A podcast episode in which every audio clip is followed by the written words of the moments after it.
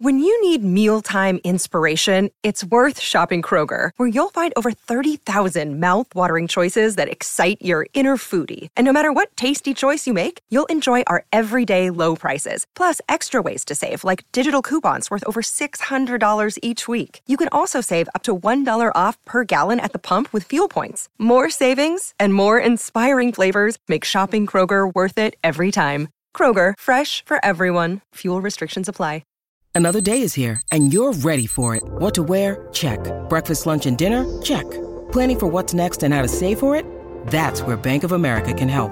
For your financial to-dos, Bank of America has experts ready to help get you closer to your goals. Get started at one of our local financial centers or 24-7 in our mobile banking app. Find a location near you at bankofamerica.com slash talk to us. What would you like the power to do? Mobile banking requires downloading the app and is only available for select devices. Message and data rates may apply. Bank of America and a member FDIC.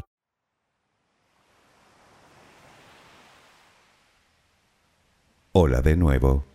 ¿Cómo estás? Espero que muy bien. Puede que el título del audio de hoy te haya desconcertado un poco. Como seguramente sabes, H2O es la fórmula química de la molécula del agua.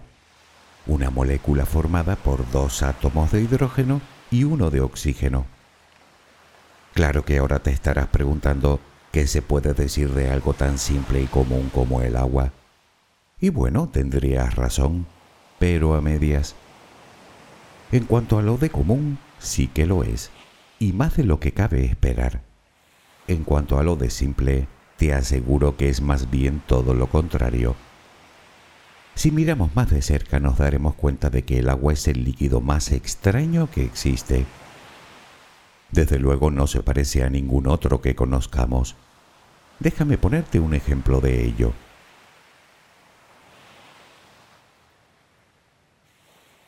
Hace unos días probé a realizar un sencillo experimento.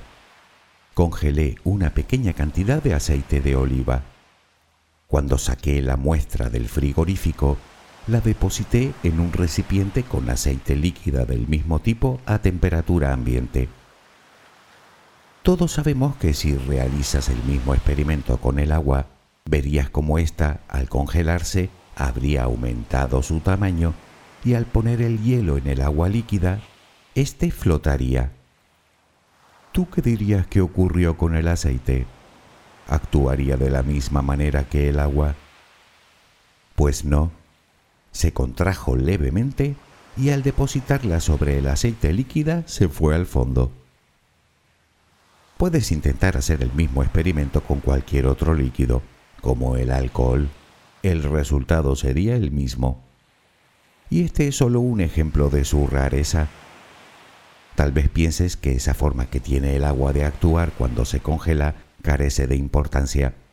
Pero si se comportara como el aceite o como cualquier otra sustancia líquida, muy probablemente la vida, al menos tal y como la conocemos, ni siquiera existiría. Te prometo que luego lo entenderás.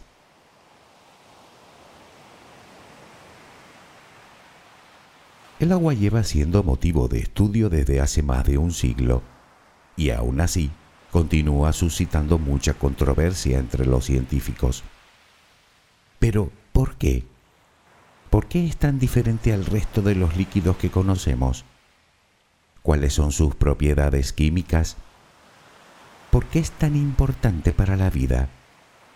¿Por qué decimos que es tan común? Y por cierto, ¿dónde, cómo y cuándo se creó el agua? Déjame acompañarte mientras concilias el sueño y hablaremos de este, aunque no lo parezca, apasionante tema, el agua. Relajemos primero cuerpo y mente. Busca la posición que te resulte más cómoda para dormir, con la que te sientas más a gusto. Recuerda que siempre puedes colocarte boca arriba, con los brazos a los costados y con las piernas ligeramente separadas. Cierra los ojos si aún no lo has hecho. Intenta que los párpados estén lo más relajados posible. Toma aire profundamente por la nariz. Reténlo un par de segundos y suéltalo lentamente. Lo hacemos otra vez, pero en esta ocasión con la respiración abdominal. Inspira, reténlo, suelta. Nota cómo el abdomen sube y baja mientras que tu pecho permanece inmóvil. Una última vez, inspira, reténlo y suelta.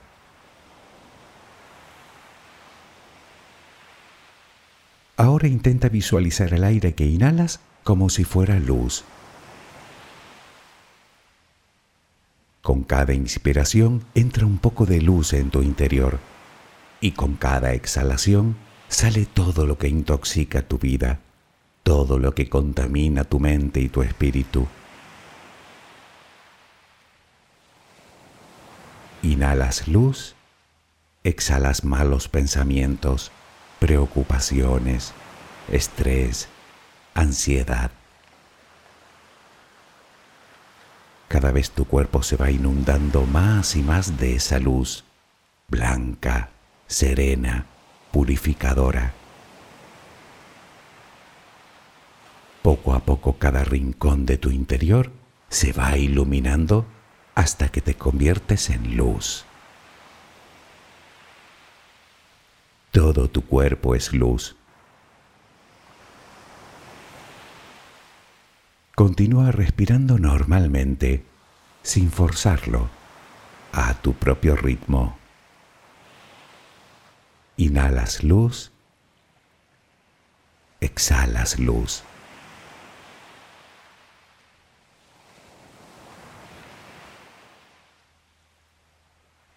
Ahora comenzaremos a relajar todo nuestro cuerpo. Empezamos por los pies. Nota cómo se relajan. El pie derecho. El pie izquierdo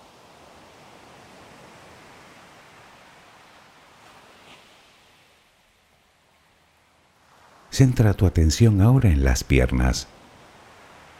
Siente su peso. Tobillos, pantorrillas, muslos. Nota cómo se relajan. Pierna derecha. Pierna izquierda. Ambas quedan completamente relajadas.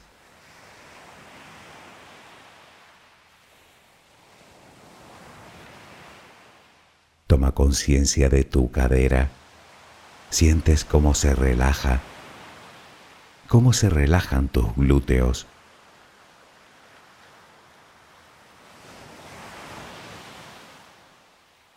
Piensa ahora en tu abdomen que sigue balanceándose con cada respiración. Nota cómo se relaja también.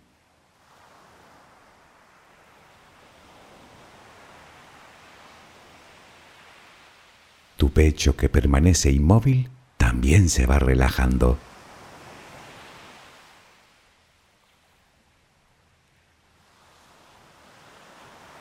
Siente ahora tu espalda. Sientes que cada vez pesa más y más. Desde la cadera hasta el cuello, todos los músculos de la espalda quedan completamente relajados. Notas como ya no hay tensión en ella.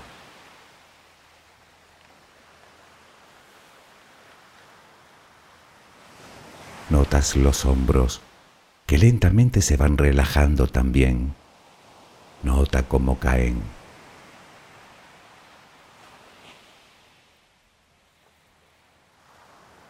Presta atención ahora a los brazos. Tu brazo y antebrazo derecho tu mano derecha, los dedos de esa mano. Todo queda relajado.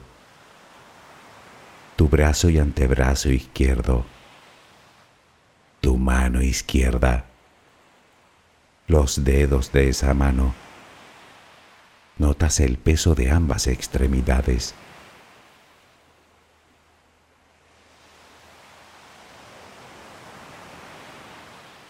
Dirigimos ahora nuestra atención al cuello. Visualízalo. Notas cómo los músculos se van relajando también.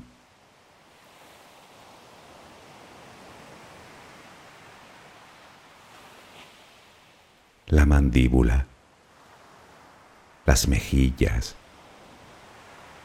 los labios, la frente, el cuero cabelludo. Todo queda completamente relajado.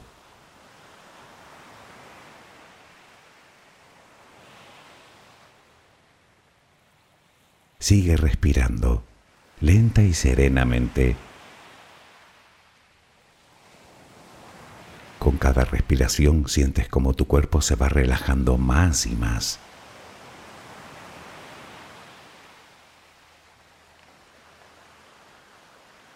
Siente cómo resplandeces de paz, de bondad, de gratitud, de calma, de compasión, de amor.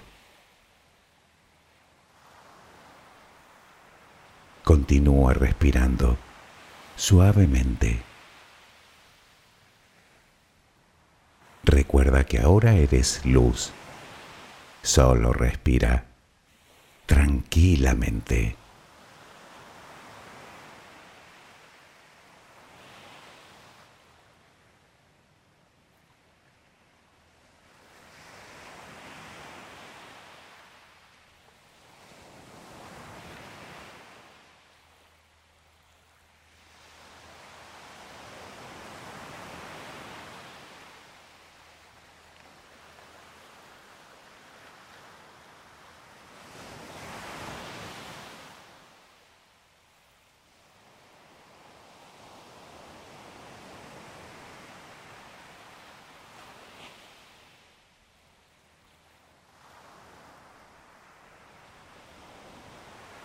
Ahora sabemos que el agua es una de las moléculas más abundantes del universo.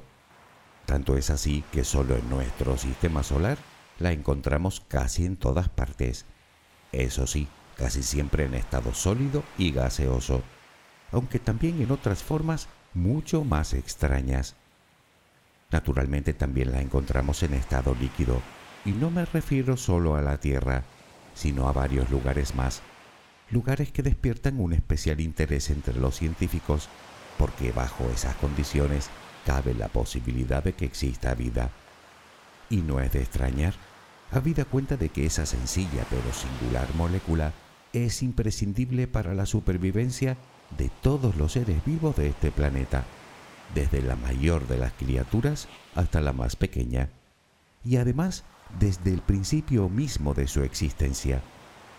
Piénsalo, todos los seres vivos nos desarrollamos en el agua en los primeros estadios de nuestra vida. Y no me refiero solo a los seres acuáticos. Las aves lo hacen en un huevo que contiene agua. Los mamíferos en una placenta cuyo contenido es en su mayoría agua. Incluso las semillas de las plantas contienen cierta cantidad de humedad. Sin ir más lejos, nosotros mismos estamos formados en un 70% de media por agua.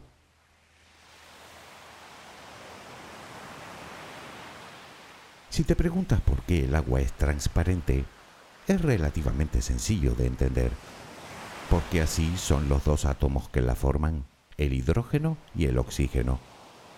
Al unirse continúan manteniendo esa propiedad.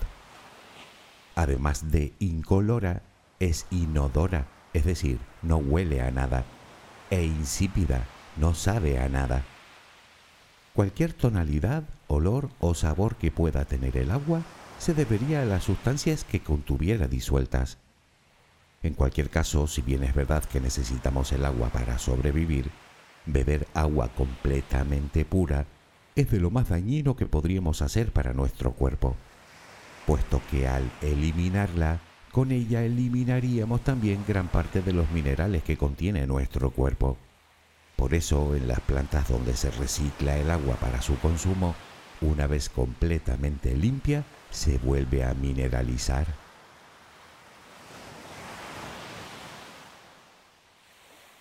Pero empecemos por el principio. ¿Cómo y cuándo se creó el agua en el universo? ¿Y dónde? Todas estas preguntas no tienen una respuesta sencilla, o más propiamente dicho, no lo sabemos. Lo que sí está claro es que para que exista agua, antes deben existir los dos componentes que la forman, hidrógeno y oxígeno. El hidrógeno, el átomo más simple de la naturaleza, es producto del Big Bang, es decir, del comienzo mismo del universo, hace unos 13.700 millones de años. El oxígeno, por su parte, es algo más tardío. Todo el oxígeno que existe en el universo, como la gran mayoría de elementos, se formó en las estrellas y fue expulsado al espacio por las supernovas. Existen indicios que hacen pensar que las primeras estrellas se formaron solo unos 100 millones de años después del Big Bang. Unos pocos millones de años más tarde explotarían produciendo los primeros átomos de oxígeno.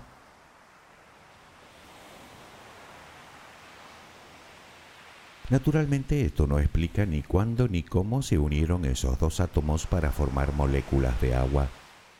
Sin embargo, los astrónomos han detectado agua en criaderos de estrellas, es decir, en regiones donde se acumulan enormes cantidades de gas, que más tarde, por colapso gravitatorio, terminan creando estos enormes cuerpos.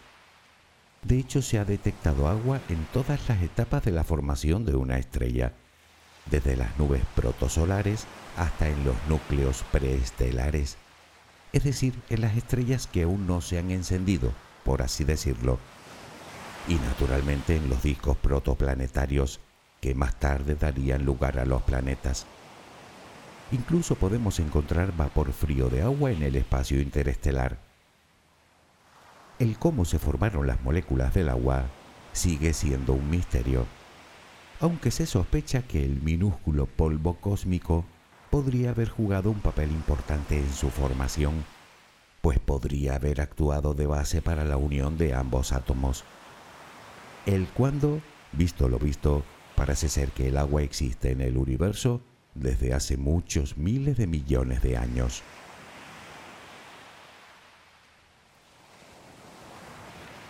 Llegamos pues a la conclusión que el agua ya existía en el disco protosolar que formó nuestra estrella, el Sol y todos los planetas de nuestro sistema, motivo por el cual podemos encontrar agua en prácticamente todos los lugares de nuestro barrio cósmico. Probablemente terminaríamos antes nombrando los lugares donde no hay. Me refiero a Mercurio y poco más. Y ni siquiera estamos seguros de eso se han hallado algunas manchas brillantes en los cráteres de los polos de este pequeño planeta, a donde nunca llega el calor del Sol, que podrían ser hielo.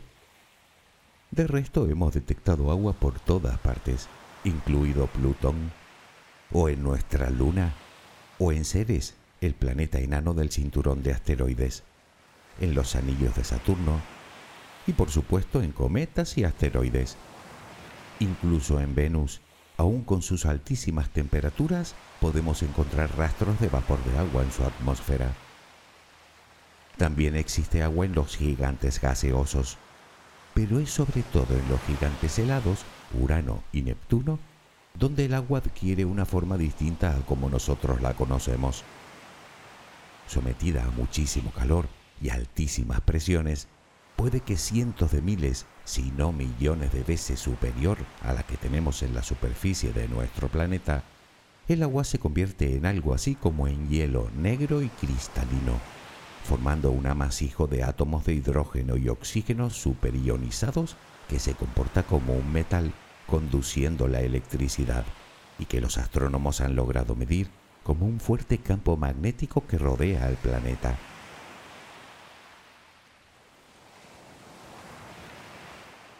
En estado líquido la podemos encontrar en otros muchos lugares.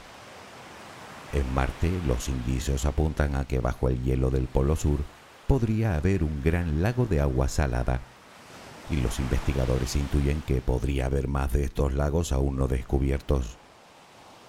Sin embargo, la cantidad de agua de la que hablamos parece ser anecdótica si la comparamos al agua líquida contenida en diversas lunas de Júpiter y Saturno Nos referimos a Ganímedes y Europa del primero y a Titán y Encélado del segundo.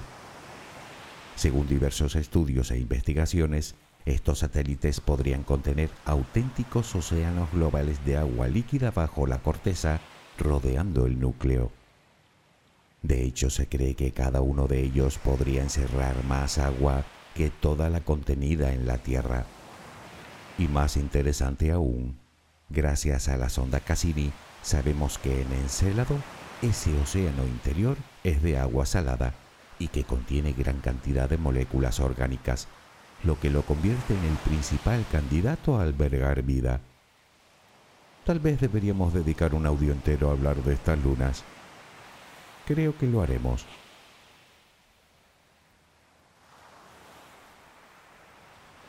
La pregunta que debemos hacernos es cómo es posible que toda esa agua se mantenga en estado líquido con las temperaturas tan bajas que existen en esos lugares tan alejados del Sol. Bueno, existen varios motivos.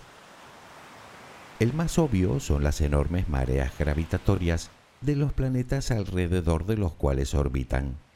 Estos hacen que el núcleo de las lunas se deforme y se caliente y en consecuencia que el agua se licúe.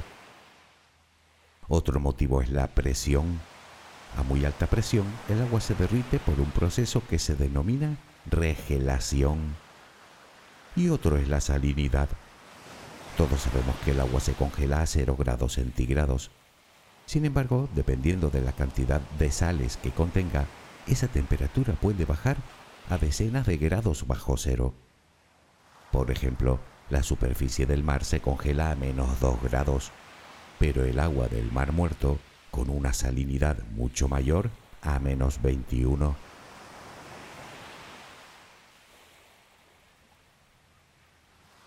Y hablando de eso, ¿qué hay del agua de la Tierra? Nuestro planeta es el único del sistema solar en el que podemos encontrar agua en sus tres estados principales, sólido, líquido y gaseoso. Sabemos que parte de ella llegó hasta aquí a bordo de meteoritos y cometas, pero ahora se cree que la mayor parte de toda el agua que contiene la Tierra proviene de su propia formación, es decir, que ya estaba en la amalgama de polvo y rocas que la creó. Poco a poco fue saliendo a la superficie en forma de vapor, y cuando el planeta se enfrió lo suficiente, cayó en forma de lluvia. Claro que estamos hablando de lluvias que duraron millones y millones de años. Sea como fuere, casi toda el agua de la Tierra tiene unos 4.600 millones de años. Sí, ese vaso que te bebiste esta mañana, o esa que empleaste en darte una ducha, o esa con la que riegas tus plantas, también. Y es que la cantidad de agua que existe en la Tierra apenas ha variado en miles de millones de años. De hecho, no se destruye, simplemente se transforma de un estado a otro.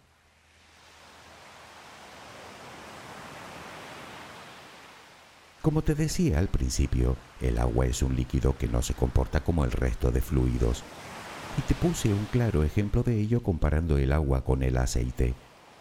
Por norma general, los sólidos son más densos y pesados que los líquidos, pero con el agua no sucede lo mismo. En el caso del agua, cuando está en forma de hielo, pesa un 9% menos que cuando está en estado líquido. Extrañamente, su máxima densidad la adquiere a los 4 grados centígrados. Justo por debajo de esa temperatura comienza a dilatarse. Puede que no te parezca relevante, pero sí que lo es. Imagina que cuando los mares se congelan, todo ese hielo fuera al fondo con el fondo congelado la vida marina no existiría y en consecuencia en la Tierra tampoco. Pero ahí no acaba la cosa. Esa rara relación de peso y temperatura hace que las masas de agua circulen desde el fondo hasta la superficie y viceversa, permitiendo de esa manera la circulación de los nutrientes y por consiguiente el desarrollo de la vida en todas las profundidades. Dicho de otro modo, si el agua se comportara como cualquier otro líquido, tú y yo no estaríamos aquí. Y te advierto que solo acabamos de empezar.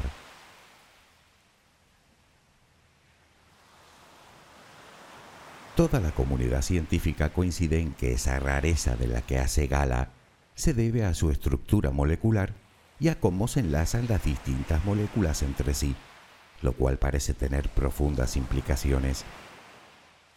No obstante, y aunque no lo parezca, no es nada fácil de estudiar, pues cuando el agua permanece en estado líquido, sus moléculas cambian de posición a una velocidad inimaginable.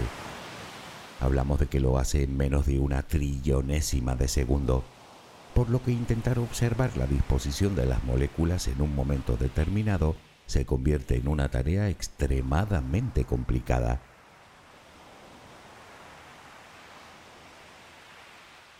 Pero sigamos. Otro rasgo característico del agua es su capacidad calorífica, es decir, la cantidad de calor que puede almacenar. Para que te hagas una idea, si quieres elevar un grado la temperatura de un kilogramo de agua, necesitas nueve veces más calorías que para hacer lo mismo con un kilo de hierro. Esta característica propia del agua permite la estabilidad del propio clima. Las corrientes marinas no solo transportan nutrientes y criaturas, sino calor y frío entre las distintas zonas climáticas del planeta. Si este líquido se comportara como cualquier otro, las corrientes cálidas se enfriarían antes de llegar a su destino a miles de kilómetros, por lo que no gozaríamos de este agradable clima templado y estable. Con otras palabras, el agua es el principal regulador térmico de nuestro planeta.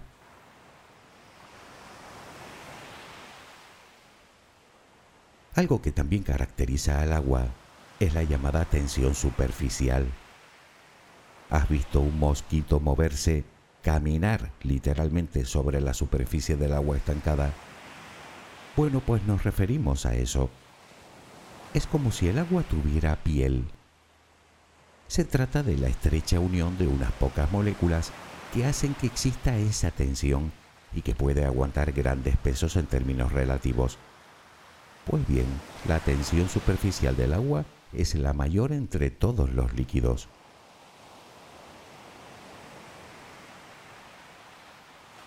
Otra propiedad del agua relacionada precisamente con la anterior es lo que llaman fuerzas capilares. Puedes hacer un sencillo experimento que lo demuestra. Pones agua en un vaso y metes en ella un pequeño tubo transparente puede servirte una de esas pajitas que usamos para absorber una bebida. Verás como el agua en su interior no permanece al mismo nivel del agua que está en el vaso, sino que se eleva ligeramente. Es como si el tubo absorbiera un poco de esa agua, desafiando la gravedad misma. Este fenómeno está íntimamente relacionado con la forma que tienen las plantas de llevar el agua hasta la parte superior de los tallos ayudando no solo a hidratarla, sino a realizar la necesaria fotosíntesis. Por lo tanto, esa propiedad del agua es vital para el desarrollo de las plantas y en consecuencia para el resto de la vida.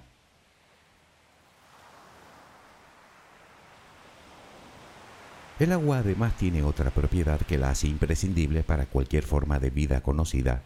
Se trata de su poder de disolución resulta que el agua es capaz de disolver más sustancias que cualquier otro líquido. De ahí que la llamen el disolvente universal. Esta circunstancia implica varios aspectos de suma importancia. Por un lado, hace que en ella puedan darse las complejas reacciones químicas propias de todos los seres vivos, desde una humilde bacteria hasta una ballena jorobada. Y por otro, permite el transporte de todo tipo de minerales y nutrientes, necesario no solo para los cuerpos mismos de los seres vivos, sino en la propia naturaleza, en el mar, en los ríos, etc.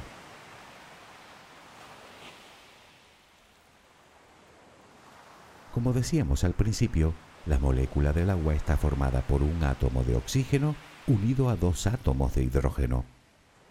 Sin embargo, lo que hace que el agua sea tan especial es cómo se unen sus moléculas. Tanto es así que otras sustancias con moléculas muy parecidas a las del agua y con pesos moleculares similares, por ejemplo el metano o el dióxido de carbono o el dióxido de azufre, son gaseosas en las mismas condiciones de presión y temperatura en las que el agua permanece líquida. Dicho con otras palabras, el agua a temperatura ambiente debería ser gaseosa, pero no es así. Y eso se debe de nuevo a la forma en la que se unen sus moléculas, que lo hacen mediante los enlaces de hidrógeno, que posibilitan que el agua permanezca líquida entre los 0 y los 100 grados centígrados a una atmósfera de presión.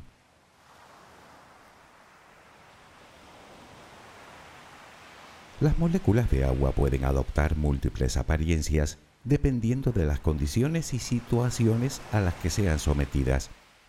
Por ejemplo, los copos de nieve son todos diferentes y su forma depende de la temperatura y de la humedad. Sin embargo, todos ellos tienen seis brazos, es decir, que tienen una simetría sextuple en su estructura cristalina. Cuando hablamos de hielo, ¿Te has preguntado alguna vez por qué es tan resbaladizo? ¿Por qué podemos patinar sobre él sin ruedas? En un principio se pensaba que esa característica era producida por un fenómeno al que llaman fusión por presión.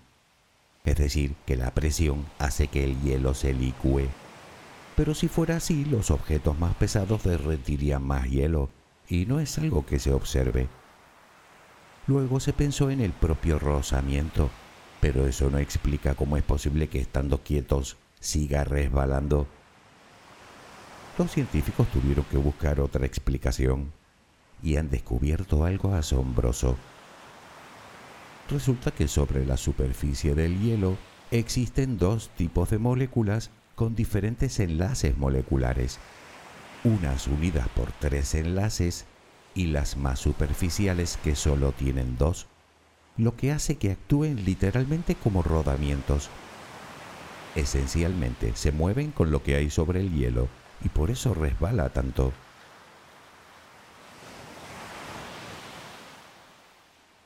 Hace poco los científicos han averiguado algo que podría explicar por qué el agua presenta tantas anomalías respecto a otros líquidos. Algo sin duda sumamente interesante. Verás, la creencia habitual era que al calentarse el agua, sus partículas simplemente se movían con más rapidez que cuando está fría, pero al parecer no es tan sencillo. El agua en realidad está formada por dos líquidos en uno, dos líquidos que existen simultáneamente. En uno de ellos, los enlaces de sus moléculas forman una estructura abierta o más espaciosa por la que se trata de una estructura de baja densidad. En el otro, las moléculas se unen con enlaces más fuertes formando una estructura más cerrada o de alta densidad. Cuando el agua se calienta, aumentan las moléculas de alta densidad y cuando se enfría por debajo de los 4 grados, aumentan las moléculas de baja densidad. Por eso el hielo flota. Mientras el agua se mantiene a temperatura ambiente, coexisten ambas estructuras, por lo que, como te dije, son dos líquidos diferentes en uno. Y algo más increíble aún, cuando bajas la temperatura del agua a una temperatura por debajo de los 200 grados bajo cero, sus moléculas dejan de formar una estructura cristalina. Estas se contraen y se desordenan formando una estructura muy compacta que los científicos llaman hielo amorfo, muy parecido al vidrio. En cuanto se aumenta la temperatura, el hielo comienza a expandirse de nuevo, tal y como lo hace cuando lo congelamos en el frigorífico.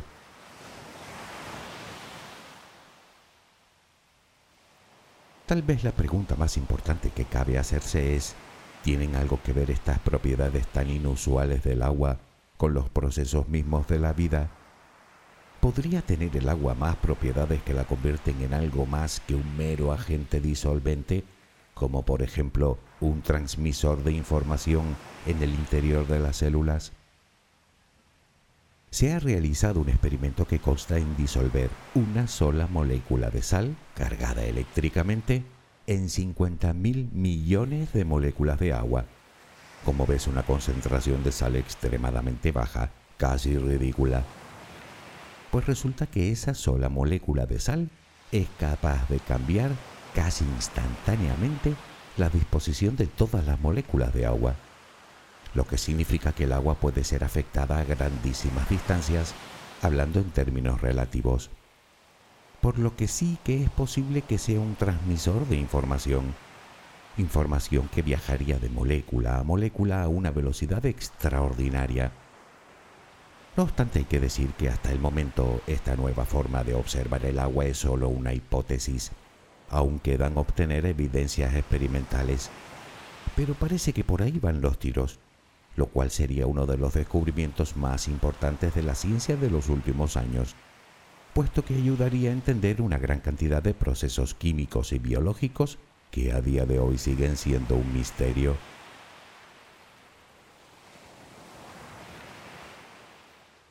Como ves, el agua puede ser un material muy común, pero de simple no tiene nada.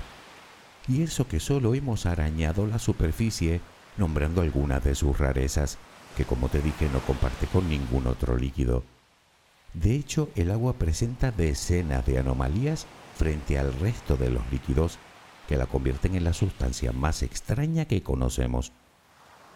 Visto así, no parece tan descabellado que los científicos la consideren tan fundamental para la existencia de vida. Es como si el universo la hubiera diseñado exactamente con ese fin. Te invito a que reflexiones sobre ello la próxima vez que te vayas a beber un vaso de agua, o que le pongas un hielo a tu bebida, o que te vayas a dar una ducha, o la próxima vez que navegues por el mar, por un río o por un lago, o la próxima vez que patines sobre el hielo, o que veas la nieve, o un árbol, o la próxima vez que te mires al espejo. Interesante, ¿verdad?